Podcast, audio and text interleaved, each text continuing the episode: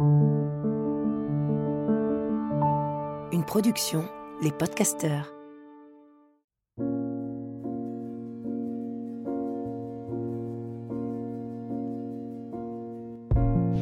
Bienvenue dans Pleine Présence, le podcast qui donne envie d'habiter pleinement l'instant présent.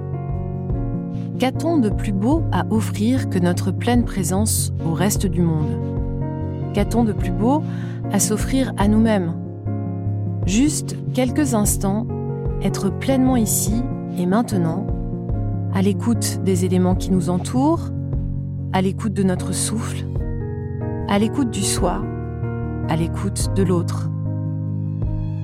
Je m'appelle Lily Barbery-Coulon, j'enseigne le Kundalini Yoga et la méditation. Je suis l'autrice de plusieurs livres et j'ai longtemps été journaliste avant de transformer ma vie et de la consacrer au déploiement du soi.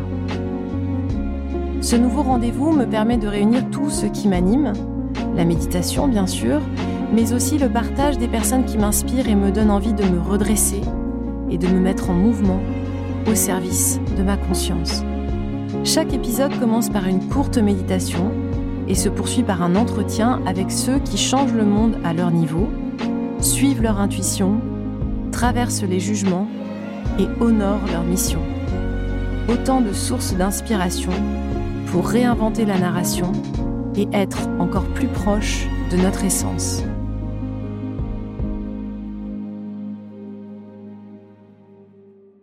Installez-vous sur le rebord de votre chaise ou bien euh, en tailleur, au sol, et prenez le temps d'observer votre souffle tel qu'il est, sans chercher à le changer.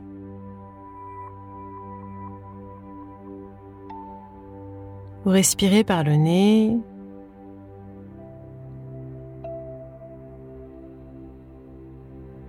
Et peut-être euh, que Progressivement, vous pouvez redresser la colonne vertébrale,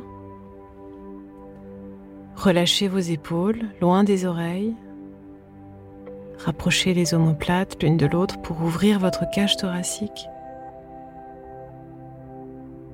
et sentir les mouvements de votre ventre à l'inspire et à l'expiration.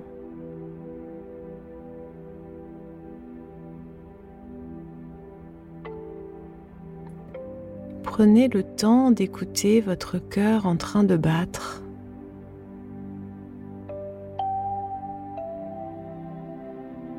À mesure que vous écoutez, les battements ralentissent naturellement sans volonté.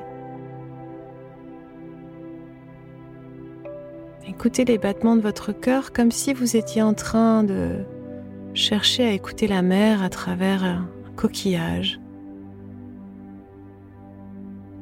écoutez au-dedans.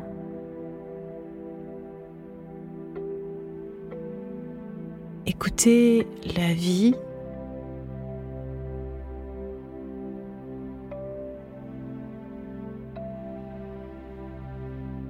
Qui n'a pas besoin de réfléchir, elle est là, présente.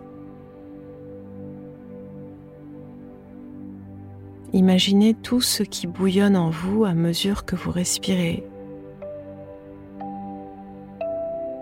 n'avez pas besoin de décider ou de choisir. Votre souffle suffit à nourrir toutes vos cellules.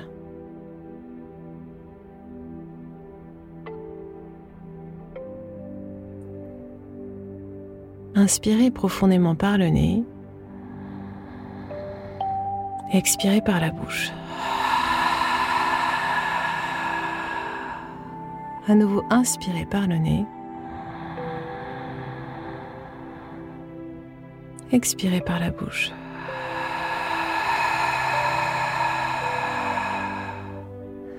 Une troisième fois, inspirez par le nez. Et expirez le plus lentement par la bouche.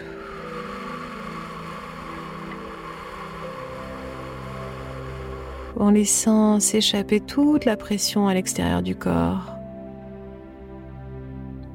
Et là, les yeux fermés juste pendant quelques instants, puisqu'il n'y a pas à penser, il n'y a pas à réfléchir, il n'y a pas à décider, ni à choisir. Profiter de cet espace immense, apaisé, confiant. Laissez la confiance investir chacune de vos extrémités, les mains, les pieds, la tête, puis le corps tout entier. Inspirez et expirez. Aujourd'hui, euh, c'est un épisode assez particulier que je vous propose. Il a été euh, initié euh, à la faveur d'un échange avec une lectrice qui est dyslexique. J'ai écrit un texte sur lilybarbery.com où je partage des textes de temps en temps, des articles, et puis il est très long ce texte. Et hum, elle avait très envie de le lire, mais elle a été euh, stoppée en route euh, par ses difficultés. Et elle m'a dit ce serait super que tu enregistres un audio pour que moi aussi je puisse en profiter jusqu'au bout. Et je me suis dit que c'était vraiment une, bonne idée et que je pouvais m'autoriser peut-être euh, cette fois, si vous me le permettez aussi, de, de changer un tout petit peu la ligne éditoriale de ce podcast hein, pour y livrer quelque chose d'un peu plus personnel. Euh, donc j'ai écrit un, texte euh, pour les parents dont les enfants croient qu'ils sont stupides parce qu'ils ont des résultats médiocres à l'école, pour ceux qui gardent un souvenir terrifiant des devoirs à la maison et ont parfois encore peur de lire à voix haute en public, pour tous les écoliers qui détestent apprendre en classe, pour les enseignants, pour les thérapeutes qui me suivent, pour tous ceux qui ont de la curiosité pour la différence. Alors j'ai longtemps hésité à livrer euh, le témoignage qui suit, je voudrais rappeler ici, avant de commencer, que c'est un témoignage et que je ne suis pas experte euh, dans le domaine dont je vais parler. Euh, je ne suis pas en train de témoigner en tant que journaliste, mais uniquement euh, en tant que mère d'une enfant qui a connu une situation très particulière pendant sa scolarité. C'était trop douloureux pour moi d'en parler il y a un an. J'avais besoin de temps et puis, je n'étais pas la seule concernée, il me fallait digérer, réfléchir et demander à ma fille comme à mon mari s'ils étaient d'accord pour que je partage ce récit. Le prénom de ma fille n'est volontairement jamais mentionné.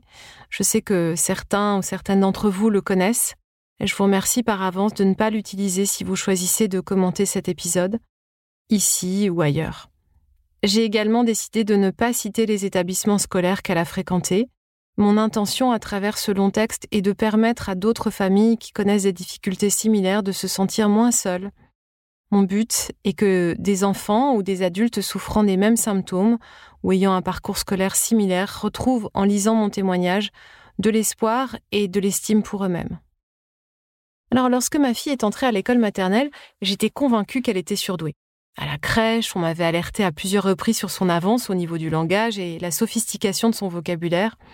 L'une des puéricultrices avait noté par exemple qu'elle savait utiliser une dizaine de mots euh, différents pour décrire l'émotion de la peur, selon son degré d'inquiétude alors qu'elle n'avait encore que trois ans.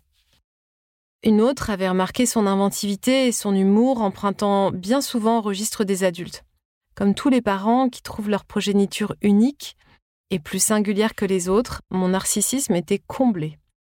Logé par chance dans un quartier privilégié qui ne correspondait ni à nos revenus, ni à nos convictions politiques, on avait réussi à obtenir une place en crèche à l'autre bout de notre arrondissement. Ce cocon dufteux, encadré par une équipe passionnée, n'avait pour seul inconvénient que d'être situé loin de notre domicile. Lors de l'inscription à l'école maternelle, on s'est aperçu qu'on était encore sectorisé sur un établissement éloigné. Une école privée se trouvait à 40 secondes de chez nous, le tarif annuel y était anecdotique.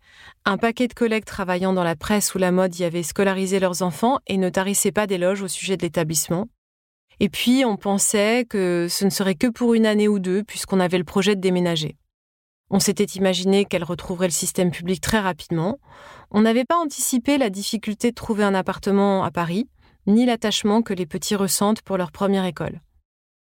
Dès l'entrée en maternelle, on a commencé à me convoquer. Ma fille avait du mal à rester assise sans bouger toute la journée et c'était un problème. Elle n'est pas concentrée.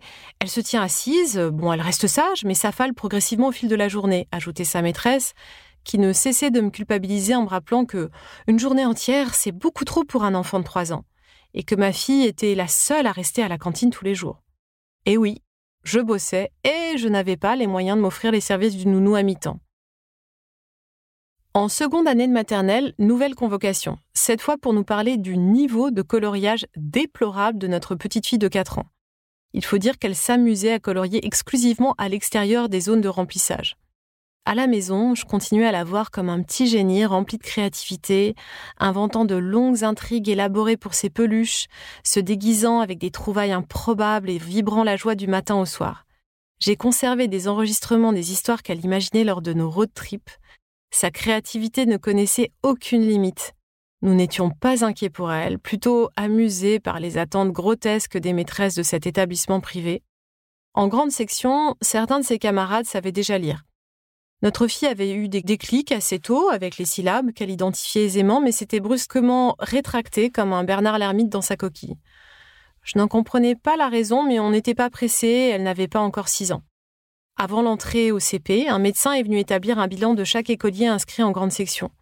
Notre enfant n'a pas réussi à répondre à des consignes graphiques très simples, mais a fait une ligne de clé de sol qui a estomaqué le médecin me demandant de la faire tester pour vérifier son QI. Cette petite fille ne rentrait pas dans les cases, ce qui continuait à me réjouir. L'entrée tant attendue au cours préparatoire, la grande école, c'est super, tu vas apprendre à lire et à écrire, a été ressentie comme une punition brutale pour toute la famille. Fini les jeux, la pâte à modeler, les collages et les comptines, au bout de quelques jours, j'ai vu ma fille s'assombrir. L'école était désormais un lieu sérieux où elle devait trimer sans pause. Pire, le temps scolaire ne prenait plus fin à 16h30 mais venait s'immiscer à la maison avec les devoirs de lecture et d'écriture chaque soir. Dans sa classe, beaucoup de mômes âgés de 6 ans disposaient déjà de petits cours à domicile pour les aider lorsqu'ils n'étaient pas coachés par leurs parents pour absorber des leçons à l'avance.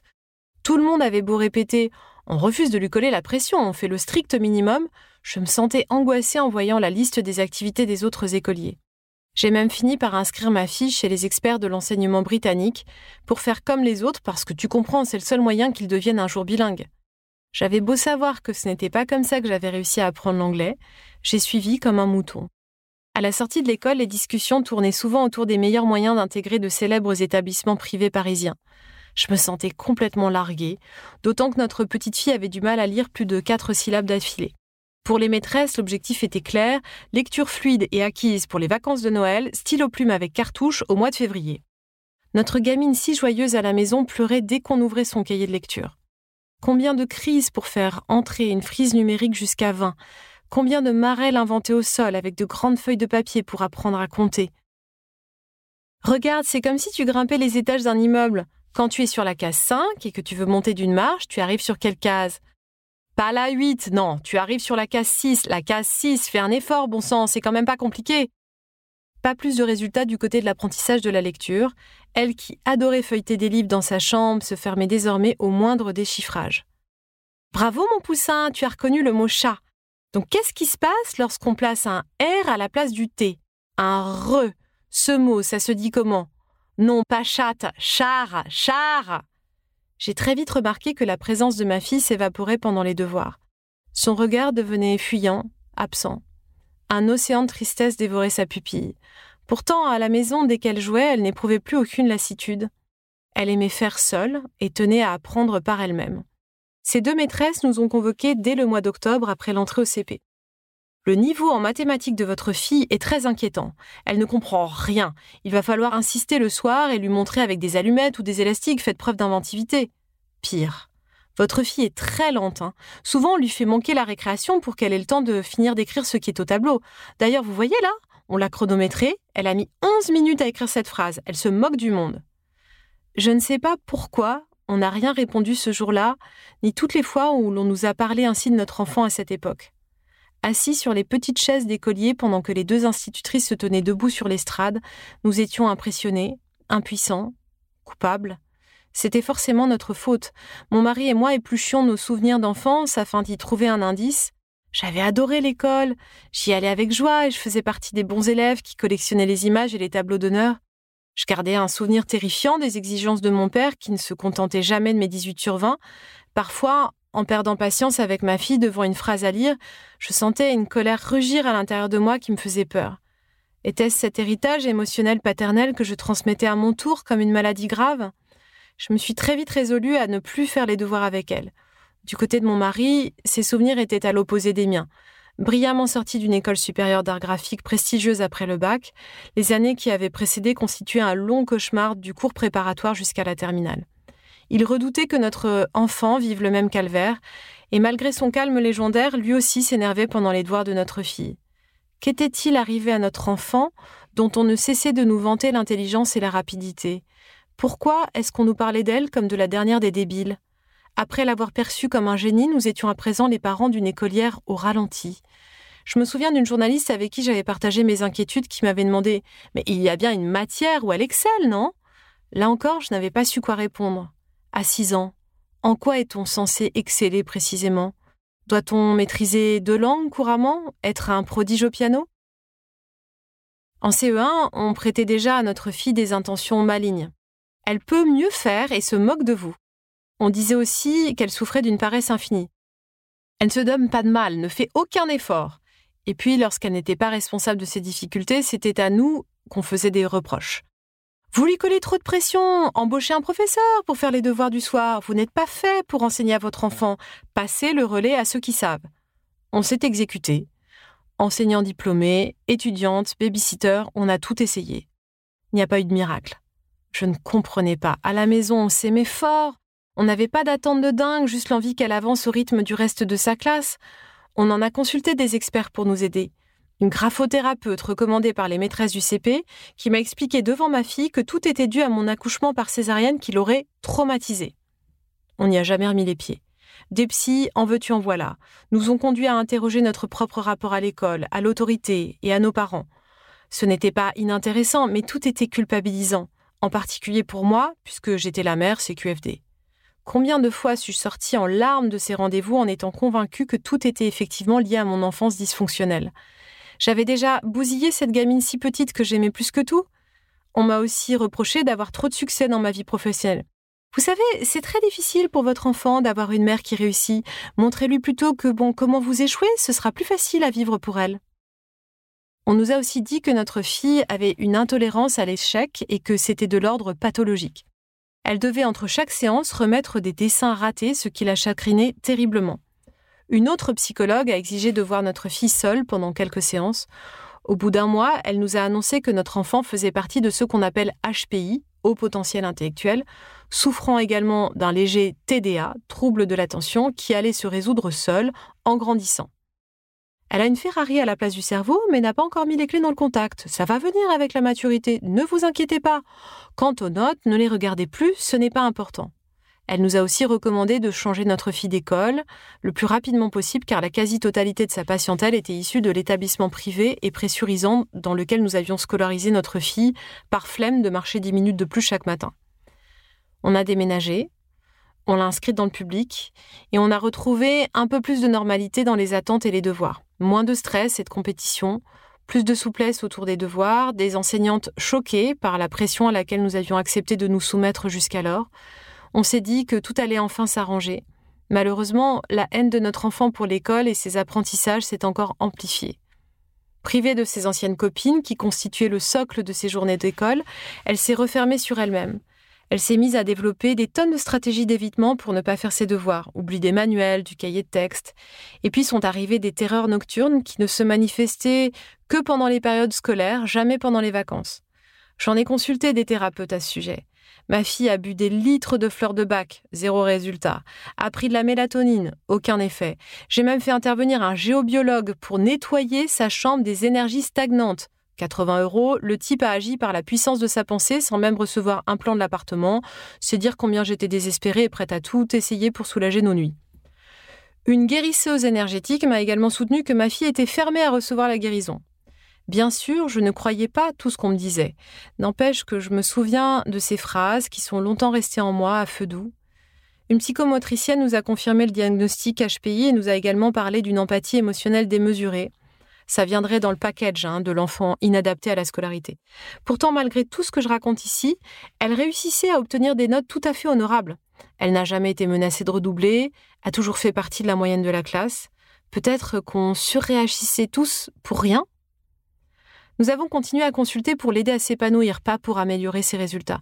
On nous a reproché de ne pas passer suffisamment de temps de qualité avec elle. On nous a demandé de mettre en place un système de points. Si tu notes bien tes devoirs dans ton cahier, tu gagnes une étoile. Au bout de cinq étoiles, on choisit une activité à faire en famille. En travaillant de la maison, on était pourtant très présents tous les deux. Mon mari allait la chercher tous les jours, je n'arrêtais pas de prévoir des activités avec elle, je déjeunais aussi tous les mercredis avec elle alors c'est que vous en faites trop, vous la stimulez trop, vous lui collez à nouveau la pression. Lorsqu'un enfant connaît une difficulté, quelle que soit l'option choisie par les parents, elle est toujours jugée mauvaise. Pendant un temps, on nous a demandé d'installer un matelas pour elle dans notre chambre, la plaie. Elle dormait paisiblement, mais nous, les parents, nous sentions envahis. On lui a laissé abandonner un grand nombre d'activités périscolaires en cours de route pour ne pas générer plus d'anxiété. C'était super difficile pour moi car j'ai été élevée dans l'idée qu'on ne doit pas laisser tomber quelque chose qu'on a commencé avant d'avoir terminé l'année. Je craignais qu'elle nous en veuille un jour de ne pas l'avoir plus poussée. J'étais perdue. Elle est naturellement douée mais ne travaille pas suffisamment était la phrase qu'on entendait le plus souvent. J'ai fini par accepter cette narration. Notre enfant était paresseuse. Ce n'était pas un poil, c'était une forêt de baobab qui s'enracinait dans le creux de sa main. Avant l'entrée au CM2, je suis allée voir la directrice de son établissement pour lui demander qu'elle fasse sa rentrée avec une institutrice qui intégrait des cours de théâtre, la passion de ma fille, dans son enseignement. Les parents, comme les élèves, l'adoraient. Il me fallait une oasis dans ce désert de tristesse. Notre fille venait de passer son CM1 avec une maîtresse en dépression qui n'avait pas obtenu son affectation en Normandie alors qu'elle s'y était installée. Elle était âgée, souffrait du dos et ne supportait plus tous ses trajets quotidiens. Cette situation difficile la rendait irritable. Nos gosses n'arrêtaient pas de l'entendre hurler et ma fille en avait conclu que les enseignants étaient des créatures masochistes qui se condamnaient eux-mêmes à rester en prison à perpétuité en faisant le choix de rester à l'école. J'ai expliqué à la directrice les difficultés de notre enfant. Je lui ai confié les diagnostics HPI de psy qu'on recommande habituellement de garder confidentiels. Le jour de la rentrée, elle a pourtant choisi de mettre notre fille dans une autre classe, la privant simultanément de l'institutrice tant espérée et de l'intégralité de ses camarades des années passées. J'ai cru à une erreur, j'ai couru voir la directrice pour l'interroger, elle n'a pas voulu répondre à mes questions. Ma fille était en larmes, on n'a rien pu faire. Elle avait été punie parce que la directrice avait trouvé ma demande cavalière et inappropriée. La fin de l'école primaire s'est ainsi achevée dans un grand gâchis émotionnel. L'entrée en sixième nous a offert quelques semaines d'espoir. Au début, notre jeune collégienne était amusée par le changement de classe et la variété des professeurs. Certaines matières lui plaisaient plus que d'autres et lui offraient quelques respirations appréciées. L'environnement semblait mieux lui convenir, on était tous soulagés. Dès que les premières notes ont commencé à tomber et que la somme des devoirs a augmenté, ses angoisses sont revenues en force. On a continué à déployer tout ce qui semblait la soulager. Une étudiante pour l'aider le soir, une psy quand elle en ressentait le besoin, pas trop d'activités, mais des cours de théâtre qu'elle affectionnait. La pression au collège public à Paris, je ne sais pas si c'est pareil en province, est différente mais pas moins forte que dans la petite école privée que nous avions connue. Je me souviens du tout premier discours du principal du collège à l'attention des parents des élèves en sixième. Surtout, ne collez pas de pression à vos enfants dès la sixième au sujet de leur entrée au lycée. Ils auront tout le temps d'y penser en début de quatrième lorsque leurs notes compteront pour leur dossier d'admission. De toute façon, ne vous faites pas d'illusions, il y a très peu de chances pour que vos enfants intègrent l'un des grands lycées parisiens, même s'il y en a un dans votre quartier. Il faudra pour cela que votre enfant obtienne au moins 16 de moyenne afin que son dossier soit pris au sérieux. Et encore, 17 ou 18, c'est mieux. Donc surtout, ne leur collez pas de pression dès maintenant. Mais qu'espérait-il en diffusant cette injonction contradictoire? Évidemment, elle a eu l'effet inverse. Les parents sont rentrés chez eux en se disant qu'il fallait absolument que leur enfant se prépare à être le meilleur pour ne pas atterrir dans un lycée trop pourri quatre ans plus tard. Et même lorsque certaines familles réussissent à ne pas se soumettre à ce diktat, il y a toujours un professeur pour rappeler aux collégiens que c'est pas comme ça qu'ils vont obtenir une place dans un bon lycée, hein. Quelques éléments sont boostés par cette compétition, mais est-ce vraiment un moteur de création de société juste? D'autres, et ils sont nombreux, perdent tous leurs moyens. Est-ce que c'est ce que nous souhaitons pour nos enfants? En cinquième, l'année scolaire de notre fille a été interrompue assez rapidement par plusieurs mouvements sociaux. Elle était ravie de ne pas avoir cours, soit parce que les transports étaient indisponibles, soit parce que ses profs faisaient grève. Euh, je précise que je ne suis pas en train de critiquer le droit de grève. Tout ce qui pouvait l'éloigner de l'école était toujours un cadeau à ses yeux. Elle avait une ribambelle de copines et l'intérêt du collège se trouvait dans la cour de récré, ce qui était normal et rassurant pour son âge. Elle galérait pas mal avec l'orthographe et les mathématiques, mais elle adorait l'anglais et son professeur d'histoire-géographie, qui racontait les événements comme une série Netflix, la captivait. J'ai déniché un prof à domicile censé l'aider pour les devoirs. Il m'avait été recommandé par une directrice d'école alternative dont j'admire le travail. Ses tarifs étaient vertigineux, mais il était vraiment drôle, donc nous avons fait l'essai. Au fil des semaines, je me suis aperçue que les séances de devoirs se transformaient en conversations thérapeutiques qui se concluaient toujours par Aujourd'hui, nous n'avons pas réussi à travailler car elle n'en avait pas envie. Les notes chutaient, les devoirs n'étaient pas faits et la panique de notre fille décapsulait chaque veille de retour en classe. Je commençais à émettre quelques doutes sur la méthode lorsque cet homme, qui n'était ni psy, ni diplômé en une quelconque technique thérapeutique, a déclaré devant notre enfant je pense que ce serait bien que votre famille entame un vrai travail pour comprendre ce qui, dans la structure, est défaillant. Il y a quelque chose qui ne fonctionne pas, c'est évident. Vous voyez cette table, pointant celle de notre cuisine.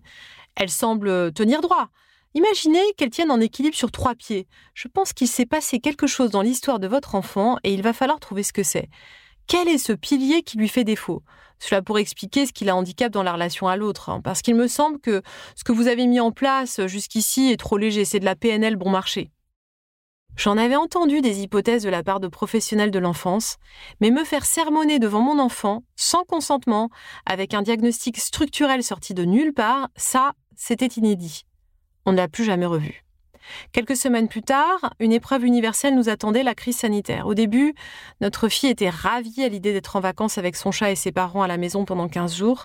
Très vite, la solitude, la privation de sortie et d'espace vert ont profondément affecté notre enfant. Évidemment, on a fait comme tout le monde. Des apérovisions en famille, des appels vidéo avec les copines, de la pâtisserie, des jeux, du sport dans la cour intérieure de notre immeuble. Mais chaque annonce de rallonge de confinement l'affectait un peu plus.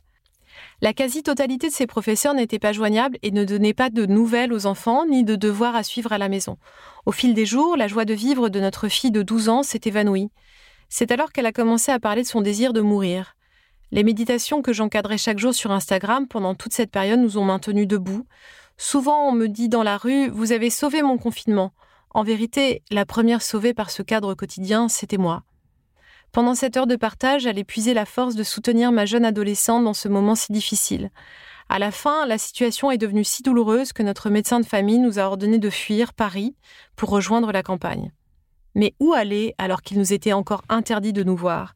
Et qui allait accepter de me louer une maison dans le climat de dénonciation qui régnait en avril 2020 Le propriétaire du Mass Sevenol où nous passions nos étés s'est rétracté plusieurs fois et a fini par accepter en lisant la prescription de notre médecin très inquiet et en m'écoutant le supplier en larmes. Nous avons traversé la France sans croiser un seul véhicule pendant huit heures de trajet. Lorsque nous sommes arrivés, ma fille s'est jetée au sol pour embrasser la terre, les bras en croix je découvrais son attachement à l'espace et à la nature. Les derniers jours de ce premier confinement se sont déroulés au bord de notre rivière adorée. J'ai contacté le collège pour leur faire part de l'épisode dépressif de notre enfant. Je n'ai jamais reçu de réponse. J'ai relancé pour vérifier la bonne réception du message. Il avait été lu. L'établissement était complètement dépassé par la mise en place des nouvelles normes sanitaires. Cette horrible période nous a permis de prendre conscience que ce lieu qui jouissait d'une réputation prestigieuse n'était absolument pas adapté aux besoins de notre fille. Sa psy lui a recommandé de prouver sa motivation en s'engageant avec nous dans la recherche d'une école. Notre ado s'est investi pleinement dans cette quête. Cette perspective lui a permis de supporter les insultes de son prof de maths de quatrième qui l'a baptisé la quiche toute l'année et m'a dit en tête à tête Vous me dites qu'elle est intelligente, encore faudrait-il le prouver, hein notre fille s'en foutait. Elle savait qu'elle irait dans un collège lui permettant de faire du théâtre quotidiennement. Ça nous a pris quelques mois pour le trouver et elle a pu l'intégrer en troisième.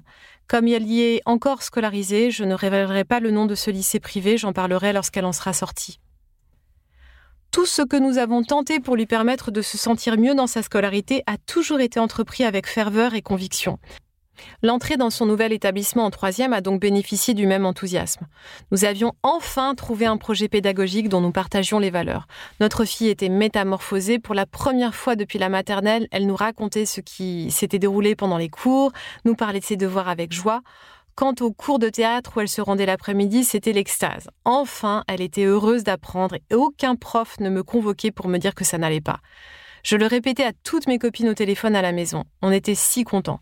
Cette scolarité nous coûtait une blinde et nous obligeait à faire des économies sur de nombreux projets, mais ça en valait la peine. Lorsque notre ado s'est remise à éprouver une grande tristesse, elle n'a pas voulu nous en parler. Elle ne voulait pas gâcher la fête. Elle a pris sur elle comme elle a toujours appris à le faire auparavant. Mais d'où venait cette mélancolie qui l'accablait dès qu'elle partait à l'école et dont elle ne montrait aucun signe à la maison?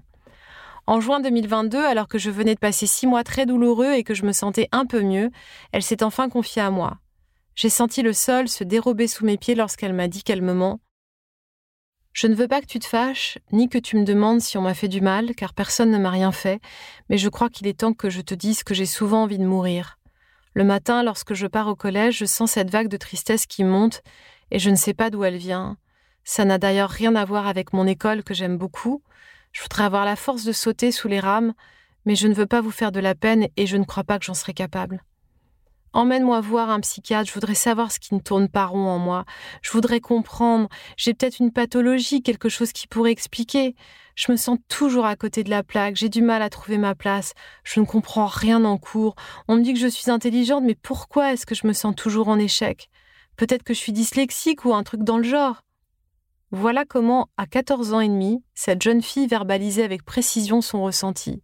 J'étais en larmes, terrorisée par son désir de mourir et sidérée par sa capacité à formuler des hypothèses sur son propre cas. Trouver un psychiatre disponible pour une adolescente avant l'été 2022 n'était pas si simple. J'ai dû me faire pistonner alors que j'habite à Paris, une ville plutôt bien fournie en experts médicaux. Je n'ose imaginer la situation de parents installés dans des zones isolées ou ne bénéficiant d'aucun réseau pour les aider, sans parler du surcoût non pris en charge par la sécurité sociale ou la mutuelle. Notre fille a immédiatement été rassurée sur sa santé mentale, toutes les pathologies psychotiques ont été écartées. L'épisode dépressif a été confirmé, il fallait désormais en connaître l'origine. La psychiatre a exigé un bilan sanguin et gynécologique, l'avantage de voir un médecin permet de balayer toutes les hypothèses, et a aussi prescrit un bilan orthophonique. Je voyais pas bien le rapport. Notre fille avait déjà vu des orthophonistes pour une déglutition primaire, personne n'avait rien révélé de particulier. Et puis, en dix ans de souffrance scolaire, jamais personne n'avait parlé d'orthophonie. Je voudrais m'assurer qu'elle ne souffre pas de dyslexie, a-t-elle répondu. Impossible, elle savait lire, et ne confondait pas les syllabes, ce qui était, comme je le croyais, les deux critères identifiant la dyslexie. Si la prise de rendez-vous avec un psychiatre pour ado relève du miracle, dénicher une orthophoniste disponible exige le niveau olympique de la patience. J'ai appelé une trentaine de praticiens dans mon arrondissement et les arrondissements voisins au cours du mois de juillet 2022. Pas de premier rendez-vous avant le mois de décembre. On a couru partout, dans les laboratoires d'analyse de sang, chez les gynécos, chez le radiologue. On a même pris rendez-vous avec une psychologue experte en bilan neuropsy afin de voir si on ne passait pas à côté d'un autre problème. Il a fallu attendre le mois de septembre pour obtenir les premiers résultats de tous ces bilans. Tous confirmaient que notre fille était dyslexique, dyscalculique, dysorthographique. C'était comme le nez au milieu de la figure et personne ne l'avait pourtant décelé jusqu'ici. Les nombreuses pages du bilan neuropsy nous ont été envoyées par email sans accompagnement. Je n'ose écrire ici le prix que ce bilan non remboursé par la sécurité sociale nous a coûté, c'est indécent. En le lisant, je me suis écroulée en sanglots. Des mots s'imprimaient dans mon cerveau comme en déficit ou tout juste la moyenne. Mon mari également était très affecté. À présent que nous apprenions à nous familiariser avec un nouveau jargon, que devions-nous faire pour l'aider? On nous a tout de suite proposé des médicaments, un traitement chimique pour la dépression qui s'était évaporé pendant l'été puisque les symptômes ne se manifestaient qu'en période scolaire, un autre pour mobiliser son attention en classe, la fameuse ritaline, des séances deux fois par semaine chez l'orthophoniste et un traitement thérapeutique avec EMDR. On s'est posé, on a beaucoup parlé avec les profs et on a écouté attentivement notre fille qui ne voulait pas de médicaments contre les troubles de l'attention. Je sais que beaucoup de familles ont vu leur enfant se métamorphoser positivement avec ces traitements, et je ne veux pas lancer d'avis sur le sujet, je ne suis pas médecin ni habilité à donner des conseils. Désirant respecter le choix de notre ado, il nous fallait trouver une autre voie. Un soir, sans bien comprendre pourquoi, j'ai pensé à une amie qui vient parfois à mes cours de yoga et qui est passionnée de psychologie. Elle n'a pas d'enfant, on n'a jamais parlé de dyslexie ensemble, on n'est pas particulièrement proches, mais j'ai ressenti le besoin de tout lui raconter. Elle m'a recommandé d'écouter un épisode du podcast Métamorphose avec l'orthophoniste et neuropsychologue Béatrice Sauvageau, fondatrice de l'association Puissance 10. Notre fille avait commencé un travail avec une psy experte en EMDR qui ne l'avait pas franchement convaincue. Je galérais pour trouver une orthophoniste disponible proche de son lycée ou de son domicile. On ne savait pas quoi faire des recommandations contradictoires. Même si le diagnostic avait soulagé toute la famille, nous ne savions pas dans quelle direction avancer. J'ai écouté le podcast dans un train et j'ai tellement pleuré. Béatrice Sauvageau y était interviewée par Anne Guesquière et lui expliquait la spécificité des dyslexiques qu'elle surnomme les 10. Pour la première fois en 15 ans, je reconnaissais mon enfant. Pour la première fois, j'entendais une professionnelle de la santé parler positivement des particularités de ma fille. J'ai ainsi appris que 82% des filles dyslexiques ne sont pas diagnostiquées ou le découvrent à l'adolescence, voire même à l'âge adulte à la faveur d'une dépression, car elles sont habituées dès l'enfance à rester sages. Alors, euh, spoiler, le cerveau des filles n'est pas doté à la naissance d'une fonction je suis sage et reste mignonne en toutes circonstances. C'est juste un conditionnement. On trouve acceptable qu'un garçon soit dissipé, qu'il chahute ou qu'il cabriole dans la cour de récré. Ces comportements sont désignés comme des signes de virilité qui viennent valider l'appartenance au genre masculin. Lorsque les petits garçons deviennent trop pénibles en classe, on se met rapidement en quête d'une explication et les diagnostics sont posés. Les filles, elles, répriment leurs difficultés, font semblant que tout va bien, compensent de mille manières leurs émotions dites négatives et peuvent passer des années à l'école sans que personne ne s'aperçoive qu'elles souffrent d'un handicap. Ce n'est pas seulement le cas pour la dyslexie. On constate la même défaillance de diagnostic chez les filles atteintes de troubles autistiques, ainsi que tout autre type de troubles de l'apprentissage. Cette information m'a bouleversée. En en parlant autour de moi, des femmes adultes ont commencé à me confier leur long calvaire à l'école et le soulagement ressenti lorsqu'elles ont appris au lycée, à l'université ou parfois bien plus tard qu'elles étaient dyslexiques. Pire, il y a toutes celles qui, en m'écoutant décrire les difficultés de ma fille, se sont reconnues, ont fait un test et ont enfin compris pourquoi elles avaient eu tant de peine à trouver leur place dans la vie. Les femmes dyslexiques ne sont pas les seules à ne pas être diagnostiquées. Il y a également beaucoup de garçons, d'ados et d'hommes adultes qui ne savent pas qu'ils sont dyslexiques et qui croient toujours qu'ils sont nuls, paresseux, débiles, incapables, car c'est ce qu'on leur a répété pendant toute leur scolarité. C'est pourquoi Béatrice Sauvageau a mis au point un test gratuit pour les enfants, les ados et les adultes, qui prend une dizaine de minutes sur le site de l'association Puissance 10. Je précise que l'élaboration de ce dépistage a été soutenue par une mutuelle de santé qui en a évalué l'efficacité on a tous répondu au questionnaire à la maison. C'est ainsi que nous avons découvert que mon mari souffrait également d'une dyslexie non diagnostiquée. Cette information l'a beaucoup ému et a jeté un nouvel éclairage sur le récit de son parcours scolaire. Une réparation profonde était en train de s'orchestrer pour deux générations de la même famille. Selon l'INSEE, il existe 24% de personnes souffrant de troubles de l'apprentissage en France. Selon l'OMS, 8 à 12% de 10 dans le monde, rappelle l'association Puissance 10 sur son site. Imaginez ce que cela représente dans une salle de classe et dans la société en général. Or, la dyslexie, comme la plupart des troubles de l'apprentissage, reste méconnue à la fois des parents et du corps enseignant. Avant de m'informer, je croyais que les dyslexiques étaient des personnes mélangeant les lettres de l'alphabet à l'écrit comme à l'oral. Pour être tout à fait honnête, je pensais aussi que la dyslexie était synonyme d'une forme de déficience intellectuelle, un jugement qui résulte d'une éducation mesurant l'intelligence selon les notes à l'école et la capacité à écrire sans faire de faute. En préparant ce poste, j'ai lu un grand nombre d'articles publiés ces dernières années sur la dyslexie et je m'aperçois que même en cherchant à être informatif, la plupart d'entre eux créent des raccourcis au sujet des 10. Par exemple, il est écrit dans des journaux très sérieux que les dyslexiques sont identifiables dès lors qu'ils confondent les P, les B et les T à l'entrée au CP. Si c'était aussi simple, il n'y aurait pas autant de 10 qui s'ignorent. En fait, ce trouble héréditaire, dans la plupart des cas, qu'on peut mesurer avec une imagerie cérébrale, se manifeste de manière assez variable d'un individu à l'autre. Dysorthographie, dyscalculie, dyspraxie, dysphasie, multidys. Il s'accompagne parfois d'autres spécificités. On peut être 10 et HPI, 10 et avoir un TDA, avec ou sans hyperactivité, 10 et Asperger. Depuis quelques années, plusieurs chercheurs ont réussi à identifier la dyslexie avec l'aide d'IRM. Évidemment, ce n'est pas un examen proposé pour déceler la dyslexie puisqu'un bilan mené par une orthophoniste suffit. Dans une activité de langage et par rapport à la norme, les dyslexiques ont de façon quasi systématique une activité réduite du lobe pariétal gauche et une activité plus importante du lobe droit, publie le site Hors Dyslexie. Si l'on schématise grossièrement, il est dit que la partie gauche du cerveau serait un siège analytique et séquentiel. C'est aussi euh, la zone qui est stimulée quand on fait des mathématiques, lorsqu'on se concentre sur les détails, qu'on élabore le langage et qu'on fait preuve de logique. Le côté droit, lui, il est empirique et intuitif. Le traitement de l'image et de la communication non verbale se déroule dans cette partie. Ici, c'est la globalité qui compte plutôt que le détail. C'est avec ce lobe qu'on réussit à voir l'ensemble. Or, c'est ce côté du cerveau qui est plus actif chez les 10, alors que l'apprentissage scolaire, tel qu'il est proposé actuellement et depuis des décennies dans la majorité des établissements, repose sur l'activité de la partie gauche. L'orthophoniste et neuropsychologue Béatrice Sauvageau répète souvent que l'activité cérébrale est trois fois plus importante chez un 10 que chez un non 10. Lorsqu'un enfant 10 regarde un film, il perçoit plus d'images à la seconde qu'un enfant non 10. Idem pour les sons. Pas étonnant qu'il ait du mal à rester concentré. Pendant qu'on leur demande de focaliser sur des détails, les enfants cherchent la globalité de l'information. Un exemple euh, frappant, Ma fille a appris à parler anglais en regardant la série Friends en version originale. C'est sa matière préférée. Elle s'exprime parfaitement bien à l'oral. La langue a été absorbée d'un coup, sans passer par différents paliers d'apprentissage. Si elle avait dû apprendre l'anglais uniquement avec l'enseignement au collège, elle serait encore en train de galérer sur l'usage des verbes irréguliers. À l'école, on commence par le détail pour aller vers la globalité. Les 10 ont besoin de l'opposé.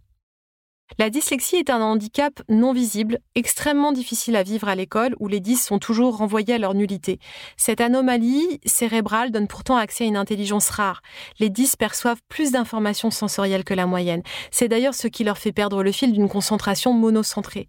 Au lieu d'aller d'un point A à un point B sans détour, leur cerveau fonctionne en arborescence. Ils sont doués d'une empathie incroyable, ce qui leur permet de sentir les êtres qui les entourent à l'instar d'un scanner à émotion. Il suffit de s'intéresser au fonctionnement de la partie droite du cerveau, plus actif chez eux que chez les non-10, pour avoir une idée du potentiel qu'ils sont capables de déployer. L'hémisphère droit dirige la créativité et l'imagination. Il n'est pas seulement intuitif, il sait mener plusieurs actions simultanées, ce qui paraît fou quand on sait à quel point les 10 ont du mal à organiser leurs pensées. Il déduit à travers l'expérience et l'erreur. Saviez-vous qu'Albert Einstein, Mozart, Beethoven, Pasteur, Léonard de Vinci, Picasso, Steven Spielberg, Jack Nicholson, Dustin Hoffman, Thomas Edison ou encore Steve Jobs ont tous la dyslexie pour point commun?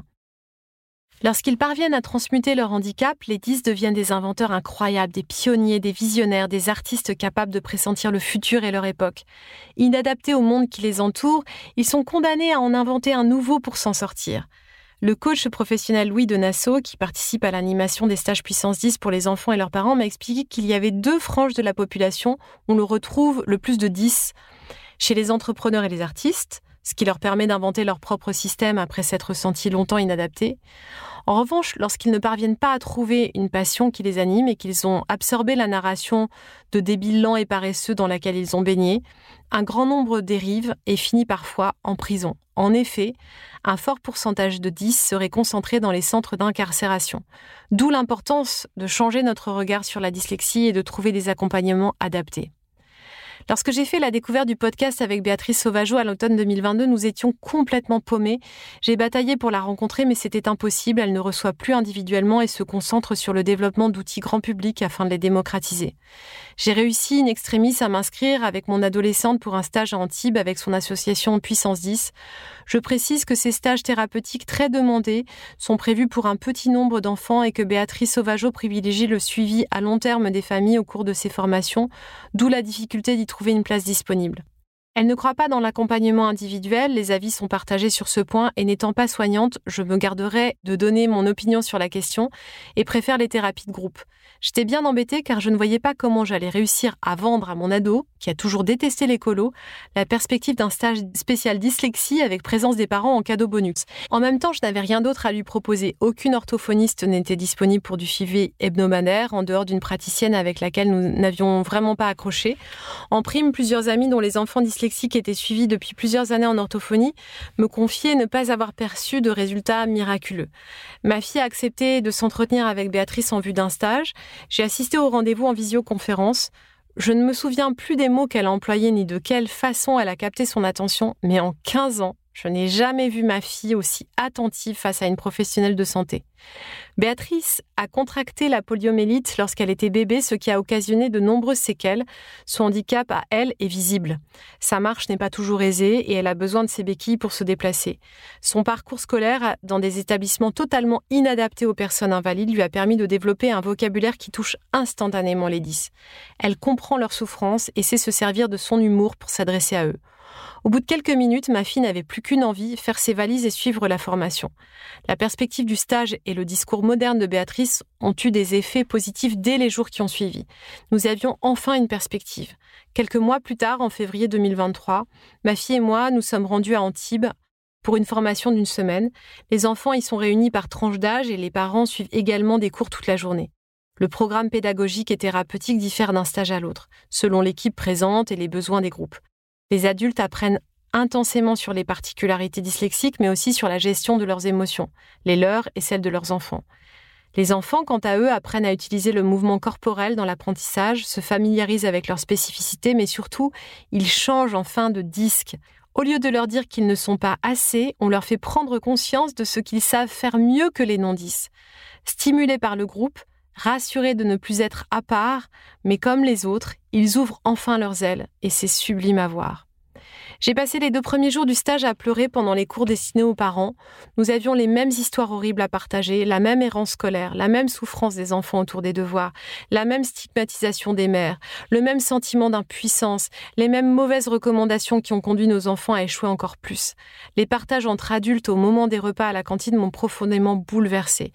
L'après-midi, nous étions souvent mélangés avec les enfants pour des exercices mixant orthophonie, motricité, coaching et neurosciences. Ce n'est pas si simple de se mettre dans le cerveau d'un dyslexie quand on ne l'est pas. Les enfants étaient ravis et soulagés de voir les parents s'emmêler les pinceaux et échouer alors que pigeaient rapidement les consignes données. J'étais impressionnée par la capacité de nos enfants à se connecter entre eux. Alors qu'ils se sentent habituellement toujours en marge de leurs camarades de classe, ils étaient cette fois en terrain sûr et conquis, renforcés dans leur qualité, valorisés par des sachants. Quant à nous, les parents, nous avons pu laisser partir notre culpabilité d'avoir abîmé nos enfants en leur reprochant de ne pas aller assez vite, avons repris confiance en eux et en nous, et avons enfin appris comment accompagner leur scolarité. Tout ce que j'avais cru bon jusqu'alors était pile ce qu'il fallait éviter de faire. Du CP jusqu'au stage, je ne supportais pas de voir ma fille faire ses devoirs en musique, en dansant, allongée en plein milieu de sa chambre ou affalée sur son lit. Comme j'ai besoin de silence pour me concentrer, j'étais convaincue qu'elle avait besoin de la même chose que moi. Combien de fois j'ai stoppé son genou en train de gigoter sous son bureau en lui demandant de se concentrer? Or, c'est exactement l'inverse dont un enfant 10 a besoin. Et peut-être aussi certains non 10. Le mouvement corporel accompagne l'apprentissage dès la plus tendre enfance. On s'extasie devant les bébés lorsqu'ils réussissent à attraper pour la première fois ou à se retourner sur eux-mêmes, puisque c'est le signe d'une évolution cérébrale. Mais dès l'âge de 3 ans, avec l'entrée à l'école maternelle, on associe la station assise à la concentration. Or, de plus en plus d'études et de chercheurs se relaient pour défendre les vertus du mouvement dans l'apprentissage. Les 10 ont besoin d'expérimenter avec leur corps. Les privés du mouvement constituent une véritable torture pour eux. Ils veulent écrire leur rédaction la tête en bas et les jambes en l'air Pourquoi pas? Béatrice Sauvageau a partagé les résultats d'une étude hilarante, dont je ne retrouve pas la source, au sujet des meilleures pièces de la maison pour faire les devoirs. Il y aurait des espaces géographiques qui correspondraient plus aisément à des matières. Par exemple, l'histoire serait plus facile à apprendre dans un couloir en marchant, parce qu'on visualise euh, le couloir du temps. Le français dans la cuisine pendant que les parents préparent le repas, car le langage est une tambouille d'un autre genre. Les leçons de maths collées sur les parois de la douche, euh, sous des feuilles en plastique ou dans les toilettes, euh, se laver aurait une affinité avec euh, le raisonnement logique. Les devoirs de géographie se feraient plus avec plus d'aisance sous une table ou un meuble ou sous un meuble, histoire de bien délimiter l'espace autour de soi. Même les non-10 auraient augmenté leurs résultats en suivant cette méthode que nous n'avons pas encore testée à la maison, en dehors des tables de multiplication collées dans les toilettes pendant des années, comme chez beaucoup, sans résultats probants chez nous. Notre fille a cependant retenu plein d'exercices pour se détendre et se concentrer. De manière générale, le stage a changé le regard qu'elle portait sur ses troubles d'apprentissage. Il lui a redonné confiance en elle. Il m'a métamorphosée. J'ai cessé d'avoir peur, même si j'ai été alertée au cours de la semaine sur la propension des 10 à céder aux addictions, écran, drogue, alcool, etc., à être submergés par des états dépressifs liés à leur difficulté à trouver leur place quand leur handicap n'est ni identifié ni traité, ou encore à avoir des troubles du sommeil, terreur nocturne, euh, insomnie, etc. J'ai été rassurée. Je suis ressortie de cette semaine en me disant que ma fille était incroyablement intelligente. Je me suis promis de ne plus jamais élaborer de jugement hâtif en fonction de l'orthographe d'un individu. J'ai retrouvé la sensation apaisée que j'avais lorsque ma fille était encore à la crèche. Tout irait bien, elle irait bien. Le lycée n'était sans doute pas l'endroit où elle allait s'épanouir le plus, mais je ne me faisais plus de soucis pour son avenir. Elle s'en sortirait. Elle connaissait à présent ses ressources intuitives et était convaincue de ses propres trésors.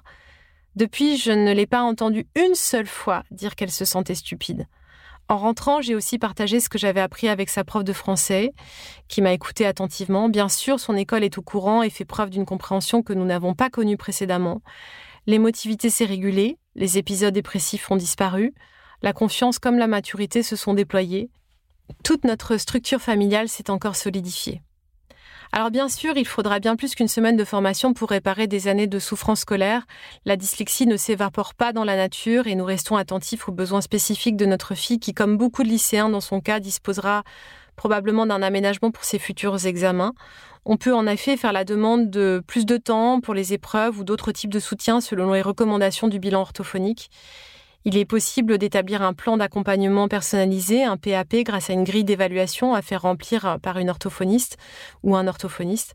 Je reste ouverte aux autres outils développés pour les ados 10 pour les soulager. D'ailleurs, si vous êtes expert dans ce domaine, n'hésitez pas à m'écrire à ce sujet. Euh, je souligne au passage que l'association Puissance 10 a développé une application de rééducation pour les 10 qui s'appelle Display, qui je crois plaît beaucoup aux plus jeunes. Un jeu vidéo, Minecraft, une nouvelle carte pour les 10 dans Minecraft, une application de méditation baptisée Résonance, formulée avec euh, des compositions de l'un de mes musiciens préférés, Alexandre Desplat, lui-même parrain de l'association Puissance 10. Et ce n'est pas tout. Puissance 10 a créé une police pour les 10 qui leur permet de lire plus facilement. Cette typographie particulière vient d'être intégrée aux sous-titres proposés par la chaîne Canal+. Vous avez peut-être, si vous êtes abonné à cette chaîne, remarqué un léger changement dans les sous-titres qui accompagnent vos séries étrangères préférées. Ces drôles de signes qui restent assez discrets facilitent grandement la lecture pour les dyslexiques. Ça a l'air anecdotique, mais c'est révolutionnaire. Car pour Béatrice Sauvageau, qui a bien d'autres projets de démocratisation, les 10 continueront à être maltraités tant que la société dans sa globalité n'aura pas pris conscience de leur calvaire. Il y a encore peu, on forçait les gauchers à devenir droitiers, jusqu'au jour où on a pris conscience de la torture qu'on leur infligeait. Alors on a fabriqué des ciseaux pour gaucher, on les a laissés s'asseoir à gauche d'un pupitre pour deux, on a créé des stylos et des outils pour eux. On a cessé de vouloir les faire entrer de force dans un moule de droitier proclamé supérieur aux autres. À quand un monde adapté aux difficultés d'apprentissage? Il est temps. Je voudrais ajouter quelques sites pour vous informer que je vais glisser sous le podcast. Et j'ai quelques petits messages supplémentaires euh, pour accompagner en fait euh, cette écoute. Deux conseils. Attention aux bilans ultra onéreux qui ne sont parfois ni nécessaires ni forcément de qualité. Et ne confiez pas les bilans de vos enfants à l'établissement scolaire. Ce sont des documents confidentiels qui pourraient jouer en la défaveur de votre enfant s'ils tombent entre de mauvaises mains. Réservez-les uniquement aux demandes de PAP ou d'aménagement près de l'académie si on vous les réclame. Tous les professionnels de santé m'ont alerté sur ce point. Euh, j'ai un message d'amour particulier à l'attention des orthophonistes. Je voudrais pas qu'on tire de mauvaises conclusions de ce partage d'expérience. J'ai écrit ce texte en tant que mère et non en tant qu'expert du sujet ou journaliste. J'aurais beaucoup aimé trouver un accompagnement orthophonique individuel pour mon adolescente afin de pouvoir comparer les différentes méthodes qui doivent, j'imagine, varier d'un thérapeute à l'autre. Mais elle, qu'il semble qu'il y a plus de femmes, euh, il y a plus de femmes orthophonistes que d'hommes à pratiquer ce métier, euh, étaient toutes indisponibles. J'ai rencontré des orthophonistes fantastiques au cours du stage Puissance 10. À l'approche des 16 ans et pour l'entrée en première, je suis curieuse de recevoir vos recommandations en termes d'accompagnement, car on ne peut pas proposer le même suivi à des écoliers en primaire et aux ados. Je reste curieuse et ouverte. Euh, et j'espère que vraiment ce texte vous aura permis de prendre conscience que les 10 sont fantastiques.